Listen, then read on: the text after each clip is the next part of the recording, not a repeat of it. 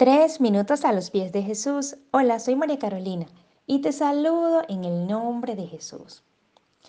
¿Recuerdas tu experiencia cuando te discipularon por primera vez? Las personas quienes te acompañaron, ¿qué características tenían? Yo te comparto mi experiencia. Tres aspectos me fueron de gran impacto. Número uno, vi la misericordia. La palabra de Dios dice que Él quiere misericordia y no sacrificio. Dios me presentó personas que en todo momento fueron perseverantes en preocuparse por mí, en llevarme la palabra, en visitarme, en llamarme. Vi de tantas formas y maneras el amor de Dios en cada persona que me discipularon. Número dos, vi en esas personas palabras llenas de gracia, de sabiduría y de verdad, porque la verdad de Dios nunca faltó. La palabra de Dios dice en el libro de Santiago que la sabiduría es pacífica, amable, benigna, así que no había ningún tipo de ofensas ni respeto, aun cuando esas personas me exhortaban a través de la palabra.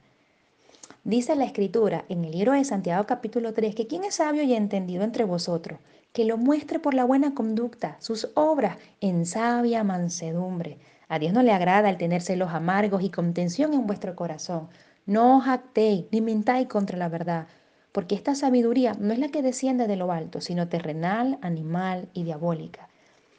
Yo no vi en estas personas celos, contención, porque ahí hay perturbación y toda obra perversa. Vi la sabiduría de lo alto, que era pura, pacífica, amable, benigna y llena de misericordia y de buenos frutos. No había incertidumbre ni hipocresía. Y número tres, me enseñaron en todo tiempo la palabra. Sabemos que la palabra es viva y eficaz porque así lo dice la Escritura. Discierne nuestros pensamientos y las intenciones de nuestro corazón y es la que tiene el poder para transformarnos. Así que solo en la palabra de Dios tenemos vida eterna. Y ahí es donde todo argumento de hombre, toda ideología o falsa doctrina a la luz de la palabra se va a disipar. Recordemos que nos extraviamos cuando nos falta el conocimiento de la palabra. Tres características indispensables en una persona que decide acompañar a otra en discipulado. La palabra de verdad no puede faltar, pero debe ir llena de gracia y de misericordia. La palabra de Dios dice que se corrige con verdad y misericordia. Cuéntanos, ¿qué piensas tú de esto? ¿Cómo te discipularon a ti? ¿O cómo estás tú discipulando?